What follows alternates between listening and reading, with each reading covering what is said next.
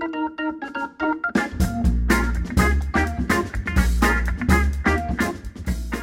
Olá, pessoas, sejam bem-vindos a mais um Momicast. Eu sou a Nath e hoje eu vou bater um papo muito especial, porque eu ainda eu já saí do Uruguai, mas o Uruguai não sai nunca de mim. Então agora a gente vai começar a bater um papo com as pessoas maravilhosas que a gente conheceu nessa viagem.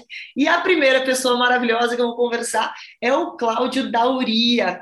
Ele, além de falar português perfeito, não me pergunte como, a gente vai perguntar para ele como, que eu tentava falar em espanhol com ele, ele me respondia em português.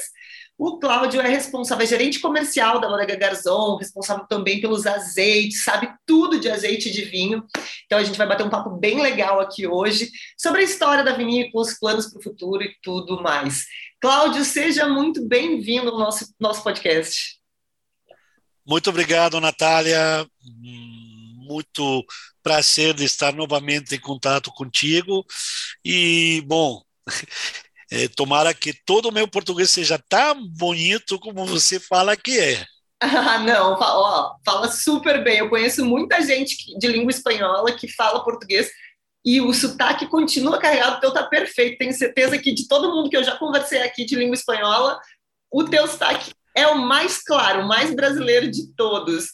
Bom, Cláudia, vou começar. A gente está falando de, né, de Garzon, uma vinícola que é hoje um dos maiores ícones do Novo Mundo, inclusive ganhou um prêmio, né, da Wine Enthusiast em 2018 como melhor vinícola do Novo Mundo, é o maior exportador do Uruguai, é um projeto lindo que trouxe todos os holofotes para essa região, né, para a região de Maldonado, que não era tão é, tradicional na produção, como é a região de Canelones, que já tem muito mais gente estabelecida. E a Garzon fez os olhos e os holofotes se voltarem muito para essa zona, principalmente nesse, nos arredores de Punta del Este, que é onde vocês ficam.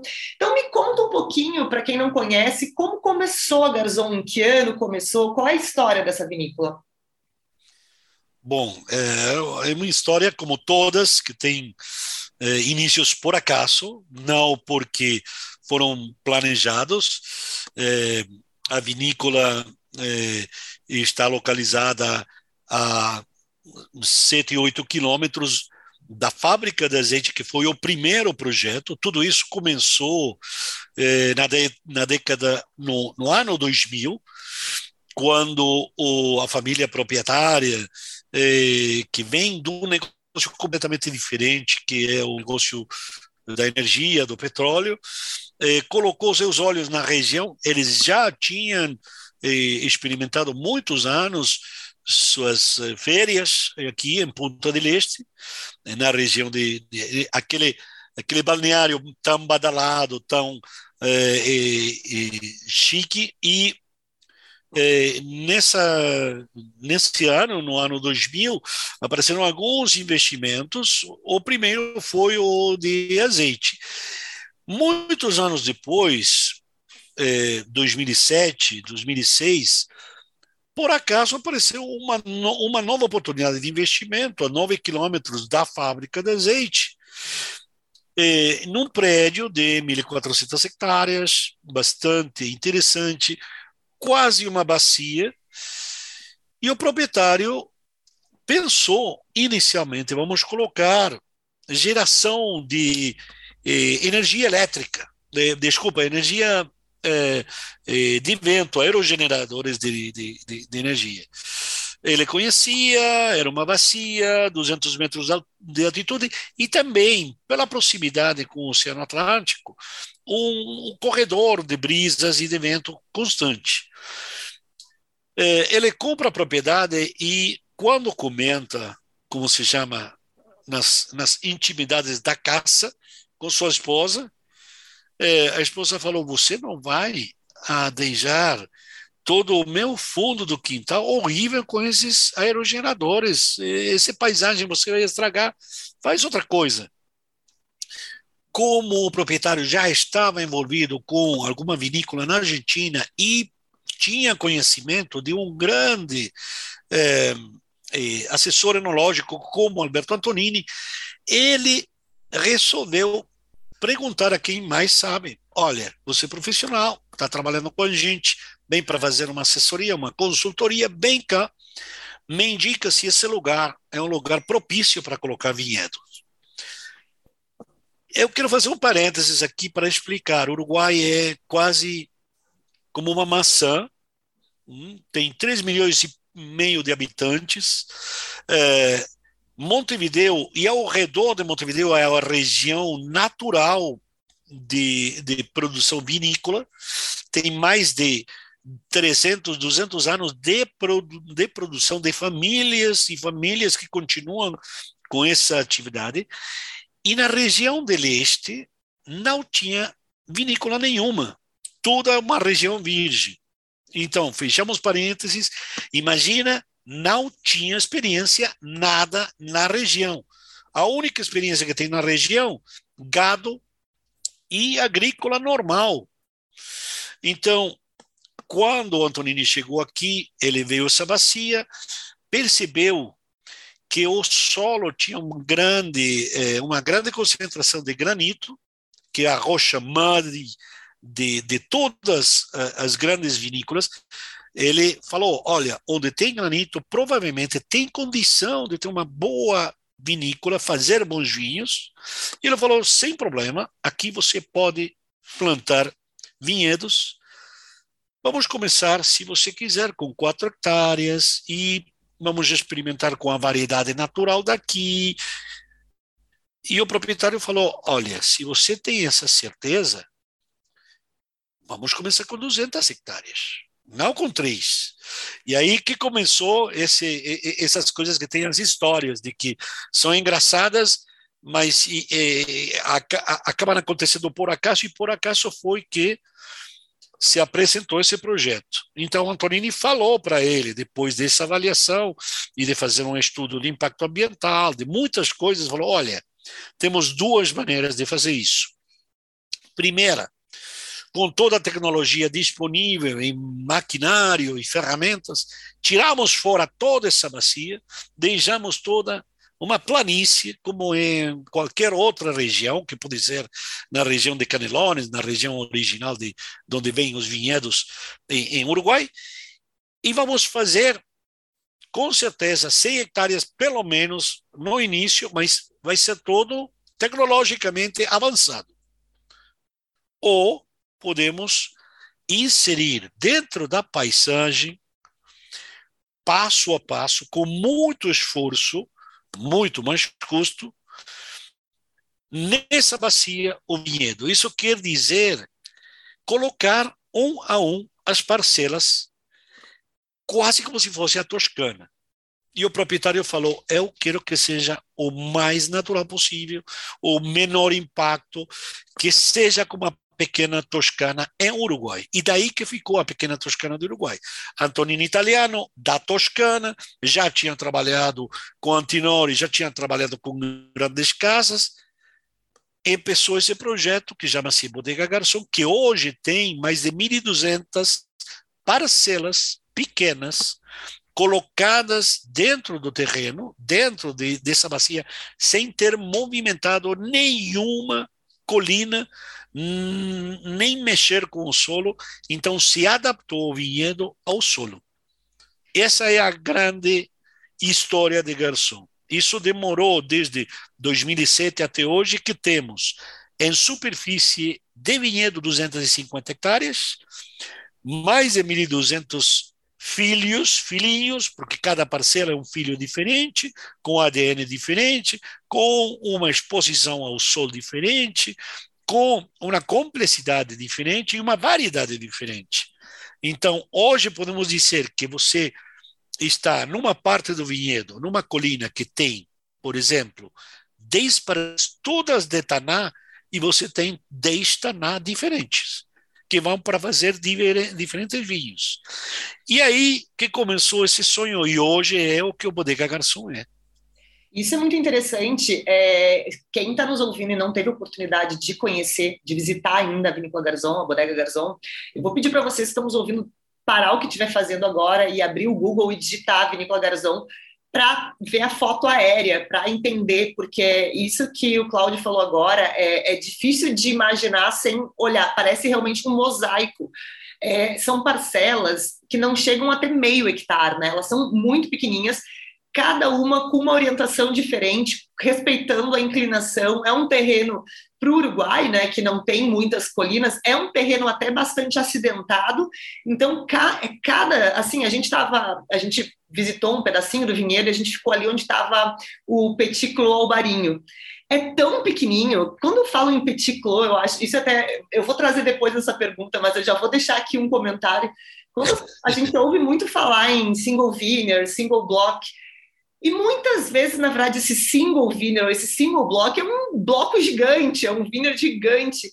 E aqui a gente está falando assim, ó, eu não lembro o número exatamente, mas eu lembro de chegar a contar, é uma coisa de 10 fileiras de, de uvas, sabe? É muito pequenininho é, muito pouco mesmo, e cada uma para uma orientação. É, é um trabalho que chega a ser difícil de compreender como foi feito, que é uma área super grande. Mas o que eu acho mais interessante disso que tu está falando é que essa escolha do proprietário lá no início de não mexer na, no terreno, de respeitar a formação geológica do terreno, também tem uma área muito grande preservada, né? Que a, a área da, da Garzon é muito maior do que tem de vinhedos, então tem uma área muito grande preservada, onde não vale a pena ou onde não se deve mexer mesmo, porque a gente sabe que tudo isso que está ao redor faz parte, né? Compõe esse terroir maravilhoso que tem aí. E isso me traz uma, uma outra informação. A, a Garzon, ela é a única vinícola da América do Sul com a certificação LEED, né? L-E-E-D. É, isso foi um projeto, isso veio depois ou já durante a construção uh, já Não. veio acontecendo? E explica para a gente o que, que é esse, o que, que é essa certificação. Ok, okay. vamos, vamos tentar explicar. É, você pode colocar um vinhedo em lugar qualquer, mas se você está precisando, pensando ou planejando ter uma certificação desse estilo tem que cumprir com muitas regras desde o momento que você está plantando o vinhedo. E quer dizer o seguinte: você não pode, por exemplo, dentro das regras que tem essa certificação, a certificação LEED quer dizer liderança em manejo energético e também medioambiental. Então, você vai dar uma, você vai ter que cumprir uma série de regras inúmeras regras que vão a garantizar ou garantir que você não fez um impacto ambiental trasladando simplesmente com o transporte de rochas ou de eh, cimento ou de materiais de um lado ao outro, por exemplo, como acontece com a bodega, a bodega foi essa certificação, e essa certificação você tem que renovar todo o tempo, porque seu compromisso de não impactos e tampouco é, é, é, sugar, é, tirar do ambiente, do ecossistema que você tem, é, aquelas é, depredações energéticas, tira consumo de energia, tudo isso que é essa certificação é o que faz o mais sustentável a bodega. Qual é a diferença? Pelo menos em nosso cálculo, mais ou menos, o custo da bodega e do vinhedo, por ser lead e por ser desse estilo, acrescentou em um 40% o custo completo da construção e da bodega. Então, o negócio vitivinícola é um negócio de apaixonados, o negócio do vinho é um negócio de gente que gosta do vinho, não é um negócio de um ano para outro, você não vai dobrar o que você investe, é um negócio para gerações, mas o que foi pensado é que Bodega Garçom foi um ícone. E graças a isso, que começou já faz mais de 10 anos, é que hoje Bodega Garçom tem, sendo de Uruguai, o sucesso de ser um exportador a 60 países. De, de comunicar esse estilo, filosofia, não é somente uma premiação, é o que é de luxo e que é possível de fazer. Então, somos reconhecidos por isso.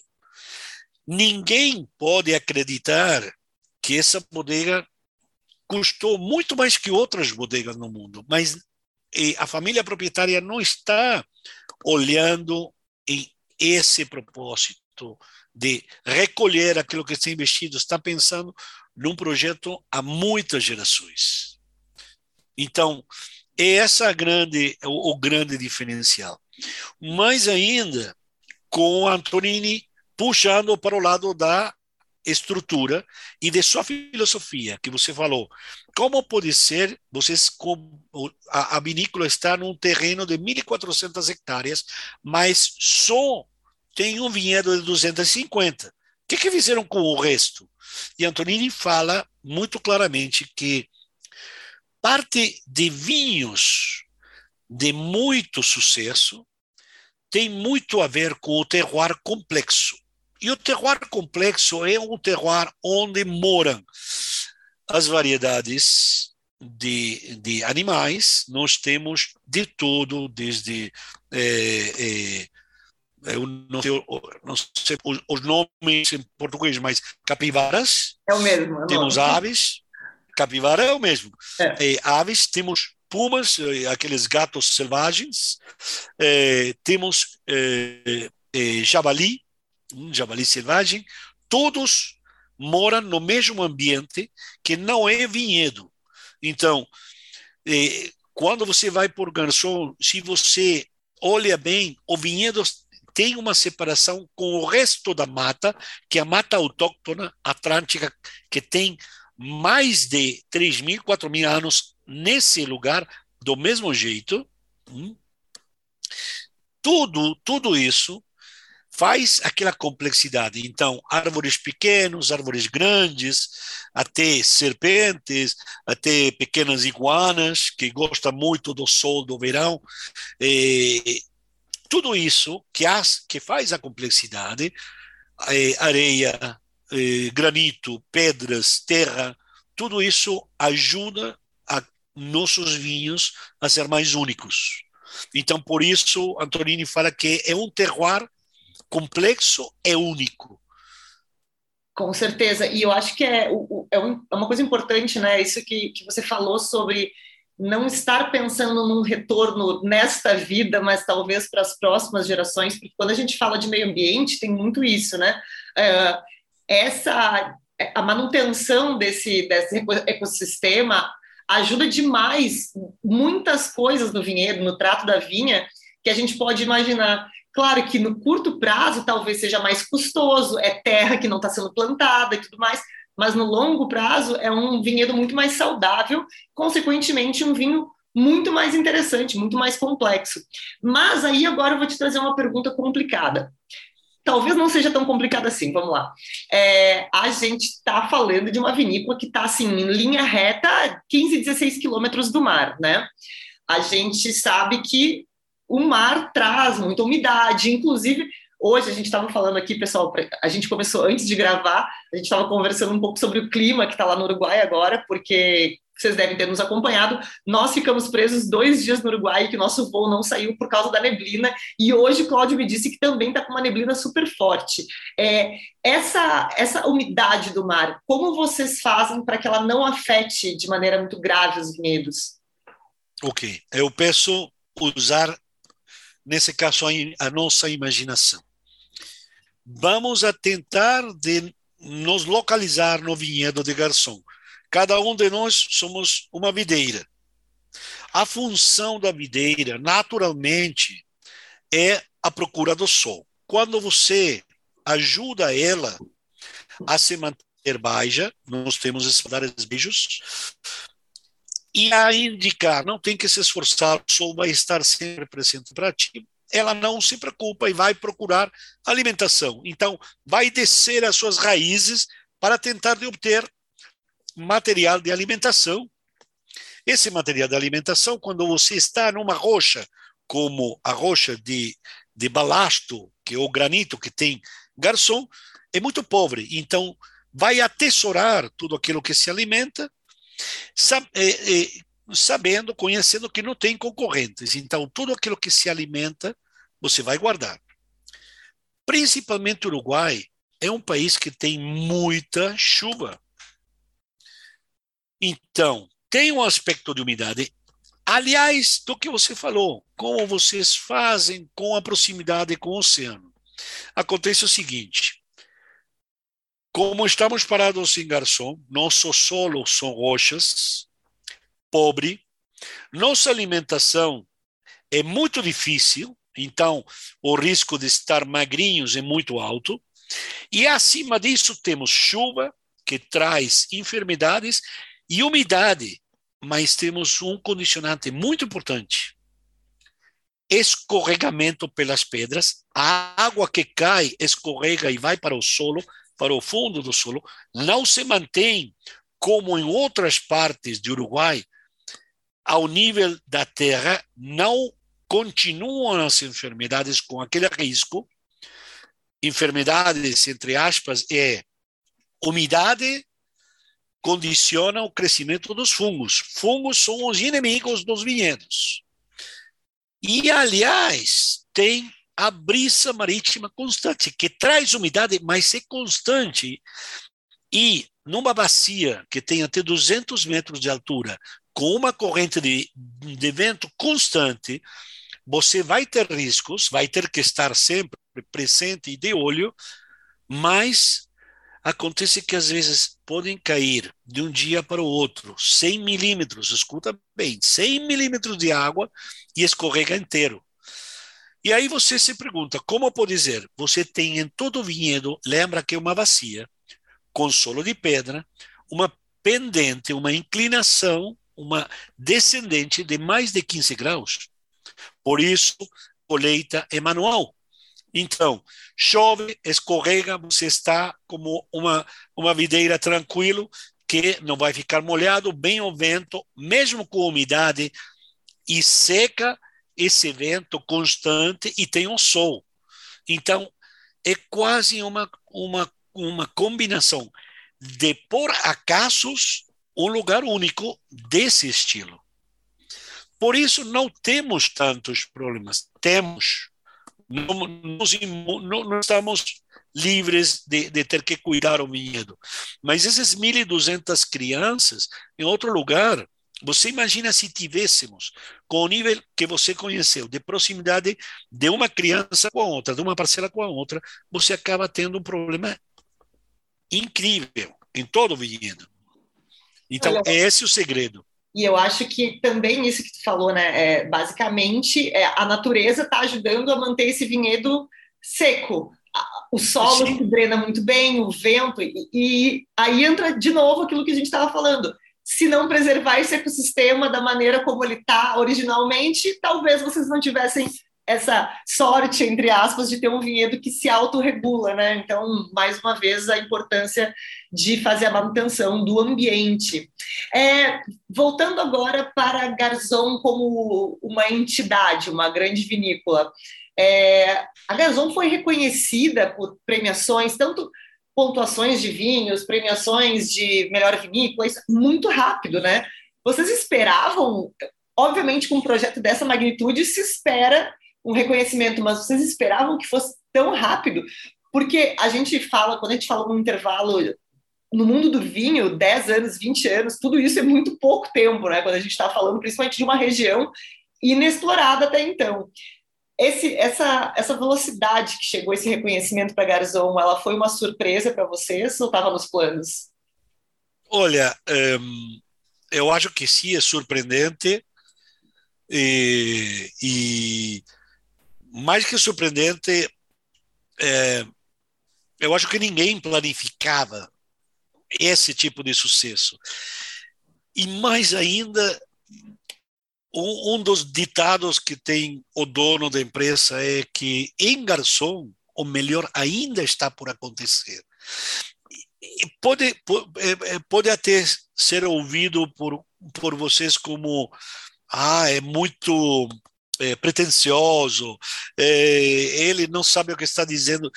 O que eu estou surpreendido, assombrado, não sei se é a palavra certa, é a cada passo que a gente está dando, todos os anos, com a maioria dos vinhos, temos muito boas pontuações. É, tudo tem muito esforço, tem tudo muito custo, mas eu acho que estamos numa região de privilégio e ninguém podia pensar isto. E você, é, você pode é, planificar, eu quero chegar até aquele lugar. Mas o que está acontecendo com o garçom, eu acho que até nós ficamos todos os dias gratamente eh, eh, surpreendidos, porque o que está acontecendo no Brasil, todo mundo está falando de garçom e, e na verdade o único que estamos fazendo é o que nós amamos. Eu acho que é isso o que pode ser visto. Lógico, é muito bonito, um lugar único, mas eu acho que o final é isso. É, garçom é o terroir, garçom é um lugar único, garçom são as pessoas e também é, é, todo esse conjunto. E eu acho que é isso o diferencial. Agora, o que vai acontecer, não sei. Pelo futuro, não sei. É, provavelmente muitas mais coisas.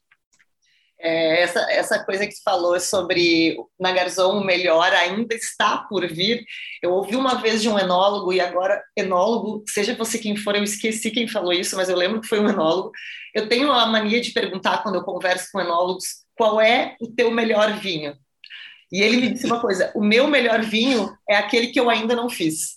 E eu achei genial, porque é isso. O, o enólogo ele pode estar apaixonado por um vinho, achar ele maravilhoso, mas ele ainda quer fazer melhor. E a Garzão é isso, já está fazendo um trabalho muito bom, mas se o trabalho está muito bom, por que não fazer ainda melhor? E essas descobertas, como a gente disse, é uma, uma vinícola ainda muito recente, né? E já tem todo esse potencial. Então, imagina o que pode acontecer daqui a 20, 30, 100 anos, porque como você disse lá no início, é uma vinícola, um projeto para uma para mais gerações, não para esta geração. É, bom, durante a nossa conversa você mencionou o balasto, né? Que é, aqui no Brasil a gente chama de balastro, que é essa, essa rocha que está nos solos da vinícola e é o nome do vinho ícone Balasto que conquistou o Brasil de uma maneira assim fervorosa. É, como surgiu esse ícone? é, vamos ver. É, o Balastro primeiro foi no 2015. A, é, o lançamento da vinícola por parte da família, a, o, o abrir as portas e dizer bem-vindos foi no ano 2016, em março. Nesse momento, eh, tínhamos percepção de que ainda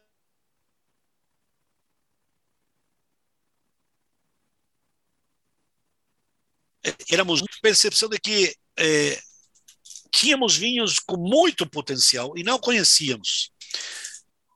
Balasto era a identificação mais clara, precisa, exata desse tipo de solo. É, mais é, é, especificamente ou cientificamente falando, balasto é o nível de degradação ou meteorização do granito que vem de um maciço original de rocha que está presente desde o sul do Brasil até a região de, de Punta del Este, eh, que é onde a gente está, e, e que tem grande influência na história do primeiro continente. Aquele primeiro continente original que depois fraturou no hemisfério norte, hemisfério sul, e que está quase é, como um mosaico entre África e América do Sul. Bom, foi essa fratura que depois gerou os continentes. Nós achamos que parte do solo de sul de Porto Alegre até onde estamos nós é essa rocha. E o nome que tem essa rocha é Uruguai Balasto. Quando conectamos as duas coisas, temos potencialidade de vinhos que são muito mais promissórios do que a gente está imaginando. E começamos os ensaios feitos pelos enólogos, pelo Alberto Antonini. Começou esse processo e acabou o lançamento do primeiro balasto mais. E aqui tem um mais com bem, bem importante. Como a gente estava fazendo um ícone, não podia fazer um ícone simples. Tinha que ser um ícone mundial. Então, entramos em negociações quando chegamos a entender que o balasto já tinha forma, já era um vinho, já era uma identidade, apresentamos esse vinho único na Place de Bordeaux. A Place de Bordeaux é um mercado muito exclusivo, pequeno, de negociantes franceses que compram os melhores vinhos do Chateau, os melhores vinhos da Toscana, dos super toscanos, da, dos Estados Unidos, e tem grandes vinhos como os chilenos de Alma Viva, Senha. Essa, esse lugar, a esse lugar levamos esse vinho e eles acharam que podíamos qualificar para ser um desses ícones que eles vendem. Então foi feito um contrato onde uma quantia desse novo vinho. Imagina para nós, 2000, isso foi no 2017, com 2015 apresentando na Plaza de Bordeaux o único vinho da América do Sul, Uruguai, que estava apresentando com grandes profissionais, aqueles que podem vender um Petrus, aqueles que podem vender um Chateau Lafite, um Latour, e a gente estava aí convidado de pedra, é, é o uruguaio que vem com balasto. Até hoje, continuamos vendendo. O balasto é um ícone super reconhecido. Fazemos uma produção muito limitada. É, é, hoje estamos com o ano 2018 vendendo na Place de Bordeaux. E cada ano temos um mês designado, indicado, para fazer o lançamento. Isso quer dizer, podemos fazer o release, podemos fazer, podemos ter o vinho pronto, mas temos que dar prioridade e deixar 60% desse volume nas mãos dos negociantes. Eles vão decidir como vender, quando vender, guardar. Todos os grandes mercados estão sendo eh, abordados, estão sendo eh, eh, eh, contatados por eles.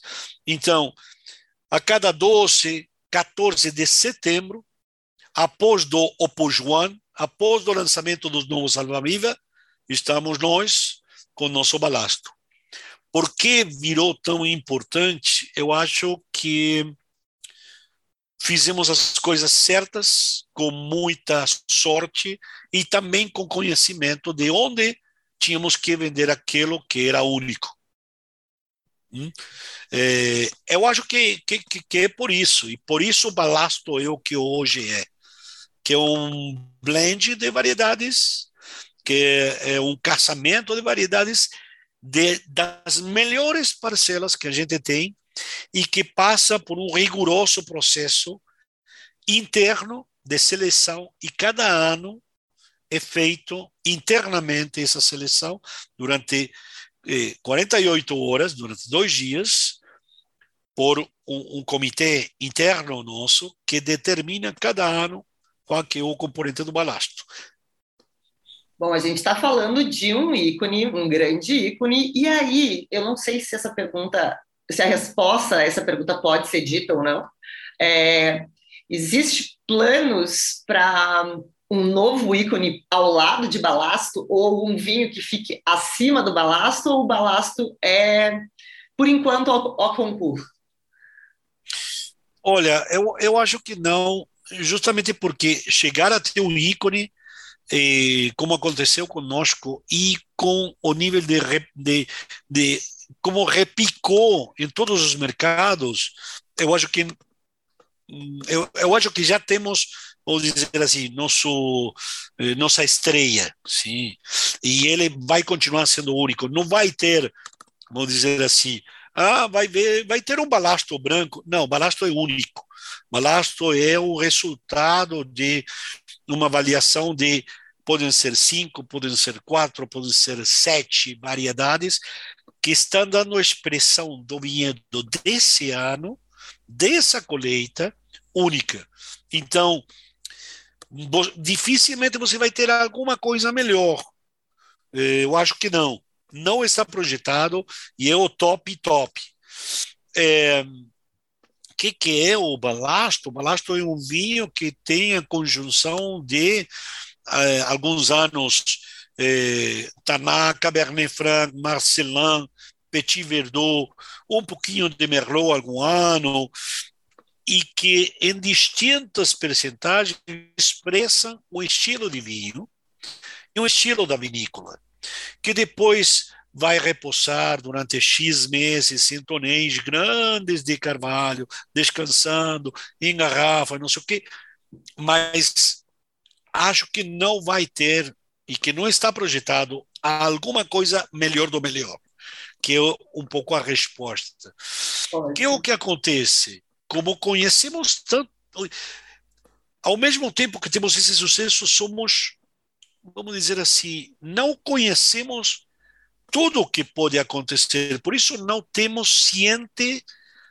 Será que, sei lá, amanhã o Cabernet Franc vai, vai virar? Então, nós temos um range que chamamos de celebrity entre nós, que são aqueles vinhos que estão por cima do single vineyard, que é uma das linhas é, é, que vocês têm no Brasil, que chama-se Petit Clos, por exemplo.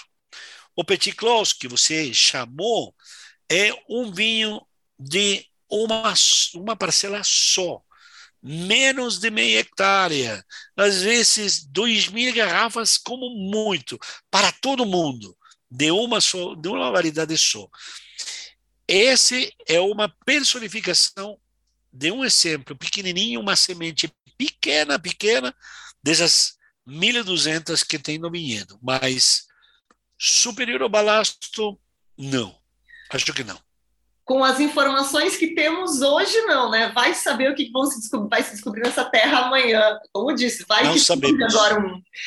Agora, vamos, vou puxar o gancho do Petit Clos. Como eu falei lá no início, é, muitas vezes a gente vê o termo é, single block ou single vineyard utilizado de forma indiscriminada, é, no sentido de vinhedo de um único local.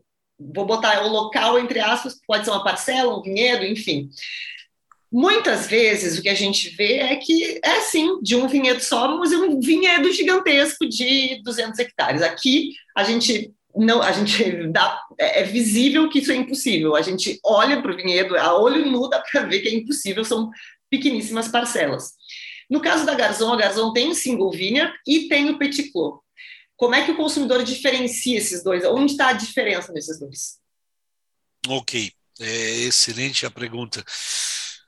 Hoje, single vineyard para nós é uma conjunção das melhores parcelas que podem ser juntas vinificadas da mesma variedade mas nunca vão ser mais de dois, três parcelas pequenas. Chama-se de single vineyard porque, na verdade, o vinhedo sempre é o mesmo, único, mas a escolha das parcelas é por qualidade de uvas. No caso Petit Clos, a palavra clos é uma palavra francesa que delimita ou chama de parcela, ou, como chamam na Espanha, na Argentina, quadros. Só que, como você bem falou antes, pode ser que esse vinhedo, quadro, seja uma extensão de 3 hectares, e é uma, uma superfície muito grande.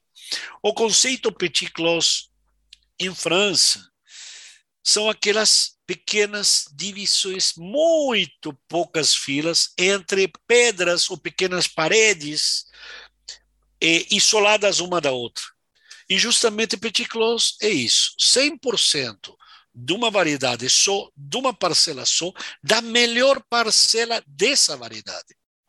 Hoje, Petit Clos, temos é, Pinot Noir, o primeiro foi o Cabernet Franc. Cabernet Franc, Hoje temos Pinot Noir, temos Marcelin, temos Albarinho e temos Taná. Então, o que, que é isso? pegamos a melhor parcela de cada uma, a que expressa a melhor tipicidade, e fazemos esse ano esse Petit Clos. Por exemplo, tivemos um Petit Clos albarinho que mudou de parcela no segundo ano e que vai mudar de parcela no terceiro. Temos, eh, tivemos um Cabernet Franc, que eu sempre lembro, 0,56 e a outra parcela era 120 alguma coisa. Então, são parcelas diferentes, porque justamente você tem um vinhedo, e aí voltamos ao, ao complexo de pensar em que, que é garçom. É um vinhedo que é um conjunto de uma turma de 1.200 ADNs diferentes, onde você, esse ano, teve X chuvas, tanto sol, tantas horas de sol, em aquelas parcelas, e esse ano, por acaso, pegou que a parcela 0,27 daquela variedade foi a melhor. Mas o ano seguinte, pode ser que não tenha uma grande qualidade, pode ser que tenha, Deus não quiser, problemas para poder fazer um petit close e não tiver petit close esse ano. Então, não vai ter mas também pode acontecer como aconteceu com o Marcelin, que se revelou eh, como um grande vinho para ser de uma parcela só. Então, ao final, Petit Clos é a eh, representação, o símbolo da variedade melhor, da parcela melhor desse ano, numa garrafa. O ano que vem, não sabemos se vai ser essa ou vai ser outra. A gente, a gente fez uma degustação em uma sala que tinha um mapa que eu achei incrível, era um mapa que mostrava as parcelas. E esse mapa ele é muito interessante, porque quando a gente está falando aqui, ah, pode ser uma parcela ou pode ser de outra parcela, as pessoas podem imaginar que elas estão sempre lado a lado, como ah, neste canto aqui é só o barinho, neste canto aqui é só pinot. E na verdade o que a gente viu é que não. É, tem um vinhedo de Albarinho lá no topo, na parte mais alta da, da vinícola, aí vai ter um outro, pode ter um outro ali do lado, mas vai ter outro lá embaixo. Então, existe a mesma variedade em vários pontos diferentes que vão reagir ao clima daquele ano de formas diferentes. E é por isso que a gente tem, né? O, então tem o Petit Clos Albarinho, tem o Albarinho Single Vineyard, e, e, tem várias linhas do mesmo vinho. E agora eu estou repetindo albarinho, porque a gente teve degustações muito boas com os albarinhos, os vinhos brancos da, da Garzon também. E quando a gente pensa em Uruguai, é muito comum que as pessoas, primeiro, pensem em Taná, ponto. É, mas mesmo quem já compreendeu que o Uruguai faz outras variedades muito bem, geralmente vem na cabeça ainda o vinho tinto, né? Talvez seja uma associação com a culinária, com os assados, a parrija, mas o que a gente sabe é que o Uruguai tem saído, tem se destacado muito por, por essas variedades brancas, né? O Petit Clos, o Barinho é incrível, o Single Viner, o Barinho é incrível. A gente visitou outras vinícolas que estão produzindo outras uvas brancas também com muita qualidade. É, como é que está hoje a proporção de vinhos brancos para tintos e principalmente brancos e tintos? O quanto, quanto representa da produção os vinhos brancos hoje? Você está falando da produção nossa ou da produção no Uruguai? Não, a de vocês mesmo. Olha, nós hoje, em brancos, fora daquelas variedades que nós chamamos de experimentais, chamamos de experimentais vermentino, eh, chamamos de experimental algum Riesling, chamamos de experimental algum verdejo, aquelas variedades que eh, e, e, e, e para poder explicar melhor, você não tem herança, você não tem histórico de variedades. Então, muitas vezes, não pode dizer pode ser ou não pode ser, porque não tem histórico. Então, tem que importar, plantar, aguardar quatro verdes, quatro temporadas, ver se ela vai ser produtivamente sostenível se vai ser boa e se ao final o vinho vai ser bom ou não, ou não vai ter produtividade nenhuma. Hoje, Garçom tem Sauvignon Blanc como vinhos variedades. Sauvignon Blanc, Viognier, Albarinho, entre as brancas, e Chardonnay. E, e o Pinot Grigio italiano. esses foram os que se revelaram como grandes vinhos brancos.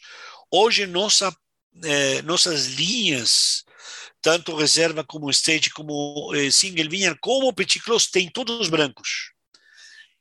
Nós quebramos o paradigma de vinho branco baixo preço por vinho branco preço re, é, razoável com a qualidade que você está fazendo.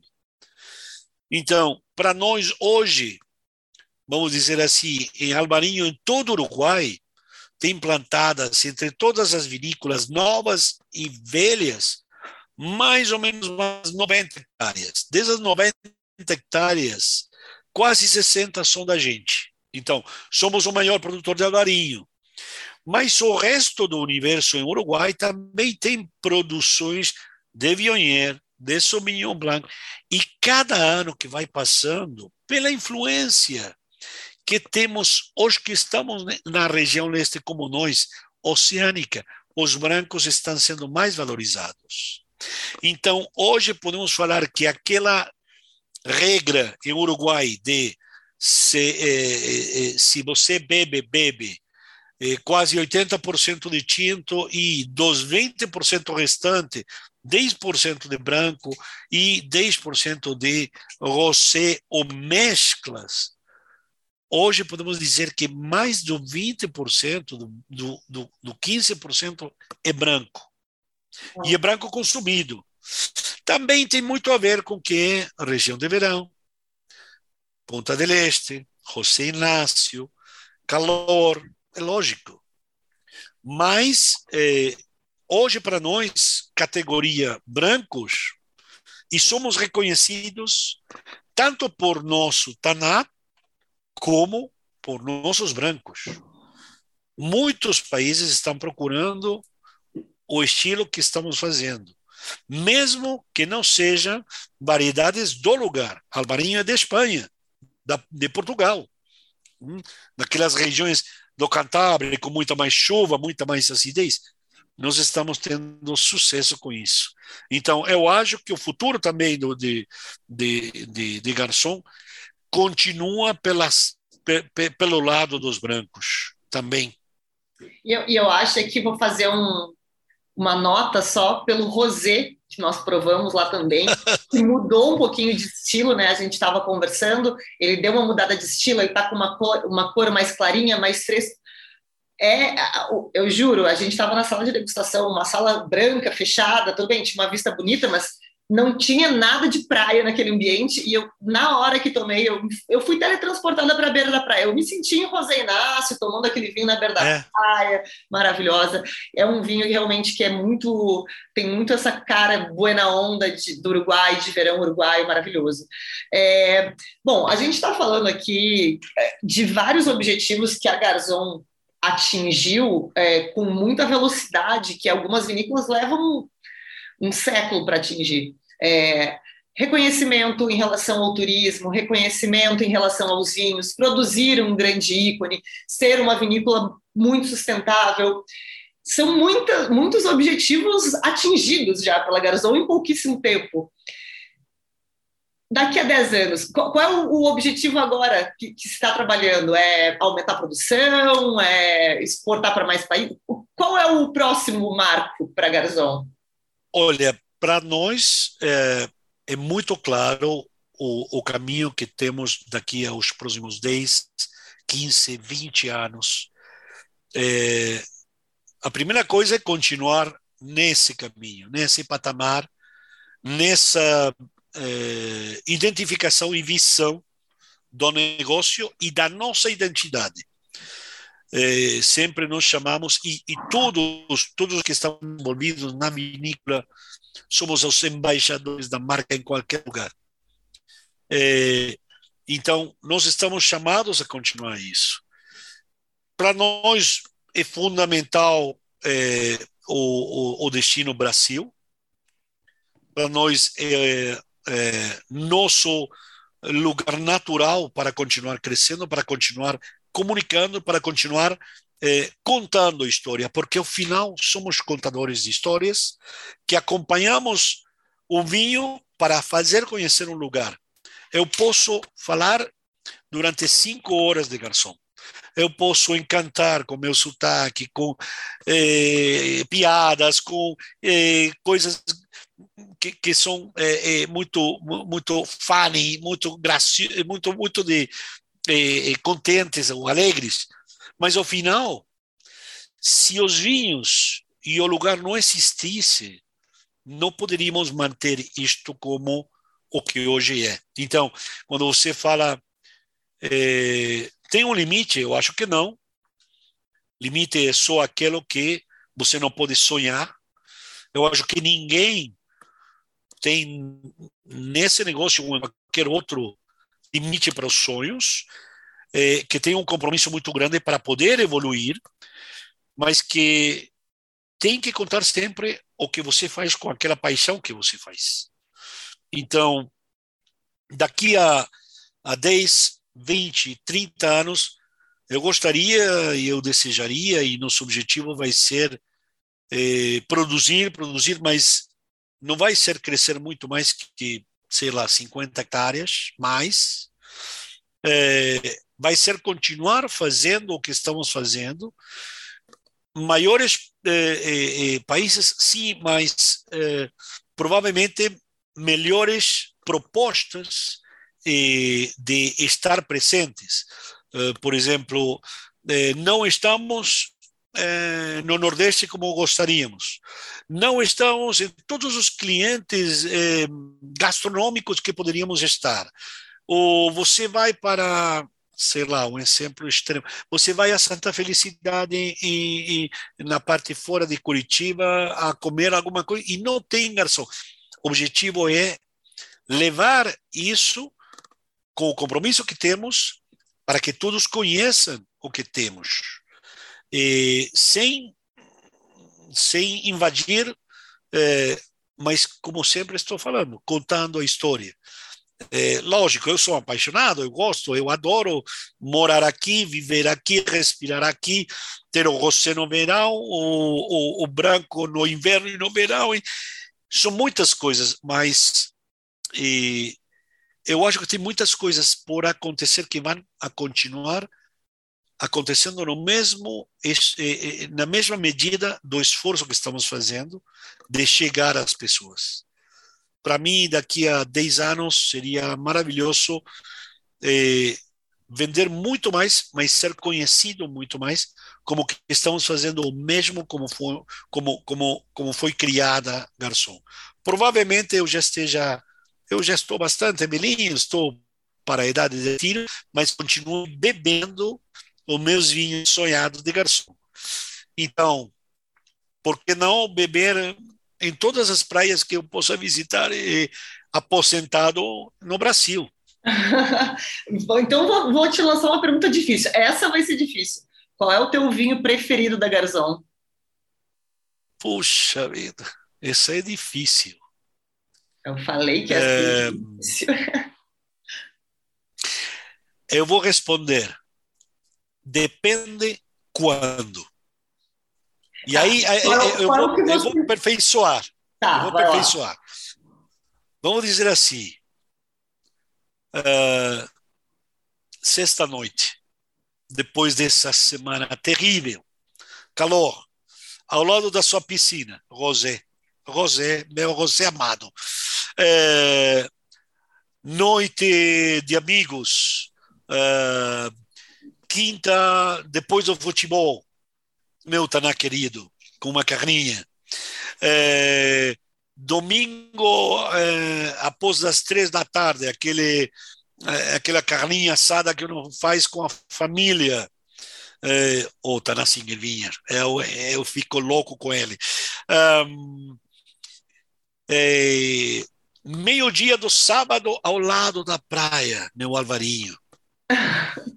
E, e, e, e, o pior é que eu posso pensar em inúmeras, inúmeras eh, eh ocasiões, inúmeros momentos, momento chique, momento romântico, meu espumante preferido. Temos tanto para poder mostrar. Hoje, eh, eu adoro o Petit Verdot, adoro. É um dos mais, para mim, eh, é, de uma das descobertas mais incríveis. E por isso eu respondo: quando? Porque para cada quando tem um vinho. Me devolveu a pergunta, então, difícil. Não, mas eu, eu, eu aceito, porque eu também acho que é uma pergunta muito difícil de responder. Você, você se, saiu bem, né? Me deu uma volta, mas saiu bem. Já, já peguei mas, a malandragem. Mas não é, é, é, é que, na verdade, para nós é, que somos, que vivemos essa paixão, é, eu acho que não é só um. São muitas vezes, lógico, é para presentear alguém você vai querer eh, mostrar que você é um conhecedor e que tem alguma coisa única. Eh, para aqueles aniversários fantásticos, eh, para aquelas ocasiões únicas, claro, um balasto, mas por que não Petit Clos? Ou por que não um, um, um Pinot Noir? Um Pinot Noir sem vinha, está delicado. Eu acho que não é só um. Eh, mas posso estar errado. Vou, vou trazer outra pergunta desse tipo, então, só para te sacanear. É, vamos lá. Você, uma, pessoa, uma pessoa do Brasil nunca provou nenhum vinho da Garzon e quer Sim. entender qual é, qual é o espírito Garzon. E você só pode apresentar um vinho para ele. Não precisa ser o vinho ícone, tem que ser o vinho que é a cara tá da. Na single vinha. Tá na single, tá na. E, e, e mais ainda porque eu vou tentar de quebrar essa essa história antiga. Eu lembro, eu lembro que me contaram quando eu era mais jovem que o nome do vinho uruguaio em outras latitudes que falam a língua portuguesa, num país vizinho ao Uruguai, era cotovelo de cavalo porque você bebia só uma taça. E era impossível de beber. Mais de uma taça era difícil. A gola ficava toda apertada, a boca tânicas, fechada, e você falava, sabe o que? Não. Mistura com, com alguma coisa aí, porque eu acho que esse é o, o, grande, a grande conquista o Tanás Guilherme era aquela elegância e aquela eh, variedade com fragrância que é o prazerosa para beber e que tem ainda que é prazerosa aquela identidade para poder acompanhar tanto uma carne como um momento sozinho na temperatura certa.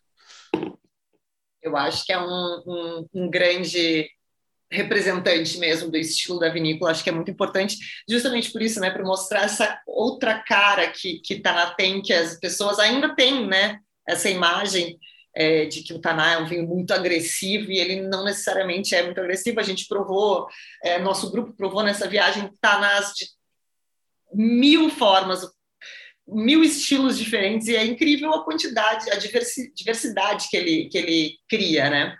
É, é eu, eu acho, é, eu estava pre preparando algumas perguntas para você, e, claro, vem muito essa questão do enoturismo, né? A Garzon é uma vinícola muito procurada é, para o enoturismo por vários motivos. Um, ela é uma das mais conhecidas do país, se não a mais conhecida de quem vem de fora. Ela está perto de um dos maiores destinos de verão da América, que é Punta del Este, então já tem essa proximidade. E ela é, tem um restaurante magnífico, que aqui eu vou deixar um parênteses, apesar do restaurante mudar o cardápio sempre, a coisa mais maravilhosa do restaurante é a empanada, ela é a melhor empanada do mundo. Não adianta vir, não adianta vir chileno e argentino me dizer que a empanada deles é melhor. A empanada da Garzon, não é do Uruguai, a da Garzon é a melhor empanada do mundo. Ponto. Quem quiser me mudar minha ideia pode mandar empanada para minha casa, mas enquanto isso eu continuo dizendo que é a melhor. Mas voltando, depois desse protesto aqui, é, a Garzon tem é, um talento para receber. É, é muito, eu lembro da primeira vez que eu visitei a Garzon, muito, muitos anos atrás, a gente fez um vídeo e tinha, depois do almoço, a gente foi no, no terraço ali na sacada, e tinha um senhor deitado num sofá dormindo do lado da garrafa de vinho dele. E, e, essa é a sensação que eu fiquei de, de ser um lugar, apesar de muito imponente, ele é acolhedor, ele tem uma arquitetura acolhedora, as pessoas são muito acolhedoras. É, o Uruguai, no geral, é um país muito acolhedor, mas a Garzon tem uma equipe muito acolhedora, é, um restaurante maravilhoso, comida maravilhosa, vinhos maravilhosos, é, e eu fiquei pensando nisso, né? A Garzon, para mim, ela é, é, mais do que um projeto de vinhos, ela é, é um projeto de hospitalidade, e a hospitalidade inclui receber oferecer um vinho, é, é isso. E, e, eu acho muito legal quando a gente se sente tão bem assim no lugar, porque eu posso comprar um, qualquer vinho da Garzon aqui no Brasil e ter essa mesma sensação, porque eu já tenho essa memória dessa hospitalidade. Isso é muito legal. E eu vejo esse, esse projeto se desenvolver também. Eu sei que tem, tem um clube privado ali dentro, eu fico sempre esperando que algum dia tenha acomodações para poder dormir e acordar com essa vista maravilhosa que vocês têm. Então, é, é um lugar espetacular, está do lado do Brasil, é muito fácil de chegar. Agora, quem está em São Paulo tem voo direto, São Paulo, Punta del Este, toda quinta-feira, todo domingo, dá para ir lá, reservar, visitar Garzon, fazer um dos diversos tours almoçar, enfim, tem, tem muita coisa para fazer. E, e realmente, ir com tempo livre, sem fazer pula-pula em vinícolas, e com tempo livre para fazer que nem o senhor que eu vi da primeira vez, deitar no sofá na rua, olhando para a vista e pegar no sono, porque é uma delícia de lugar. É, eu, bom, eu poderia continuar falando aqui para sempre, mas eu quero que as pessoas ouçam o nosso bate-papo. Então, se a gente ficar cinco horas aqui, talvez as pessoas se cansem, mas a gente vai, eu já vou dar um spoiler aqui para quem está nos ouvindo, a gente vai voltar com um outro bate-papo com o Cláudio, porque Cláudio é um expert em quê? Azeites. E, por acaso, Garzão não produz azeites maravilhosos? Produz, então eu vou bater um papo mais para frente, a gente vai gravar, acho que semana que vem ou na outra, um papo sobre a produção de azeites também. Então, a gente, daqui a pouquinho, já vai ter o Cláudio de volta com a gente. Cláudio, eu fico muito feliz com a tua disponibilidade, com é, é, o teu carinho em bater esse papo com a gente. É, foi muito legal te conhecer lá na vinícola e agora continuar trocando é, informações e conhecimento aqui através do Mamcast, do nosso podcast.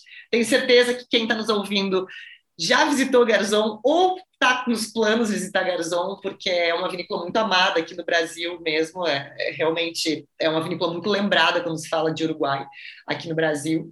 Tenho certeza que as pessoas estão muito curiosas para conhecer a vinícola, quem não conheceu, e não vão se arrepender. Muito obrigada. Se você quiser deixar agora algum recado, algum convite para as pessoas te visitarem, é a hora. O, o áudio é seu agora. Bom, é, sou eu que sou é, o, o, o, grato de, de, de que você é, gosta de falar comigo. Eu falo, de, eu falo muito e eu peço desculpa por isso. A única coisa que eu quero deixar com todos os que estão ouvindo e, e esse podcast é o, uma pequena, um pequeno ditado. É, em Itália, numa região, se fala vedere questa região e dopo morire. E eu faço esse convite, eu posso falar tudo. Podemos falar de vinhos, de prazeres e de experiências. Dá uma chance, conhece garçom e depois vai entender por que essa paixão, por que essa contaminação de alegria para ir a um lugar remoto como o Uruguai, e é só isso. Vem cá, conhece, você não vai ficar decepcionado, não. Ótimo. Pessoal, quem ainda não segue a Garzon no Instagram, é, o perfil deles é @bodegagarzon com Z. E, Cláudio, seu Instagram é aberto, se ele for aberto, já deixa aqui para o pessoal te seguir também. Se for fechado, aí não precisa falar, porque tudo bem, a gente não, não vai te incomodar também com isso.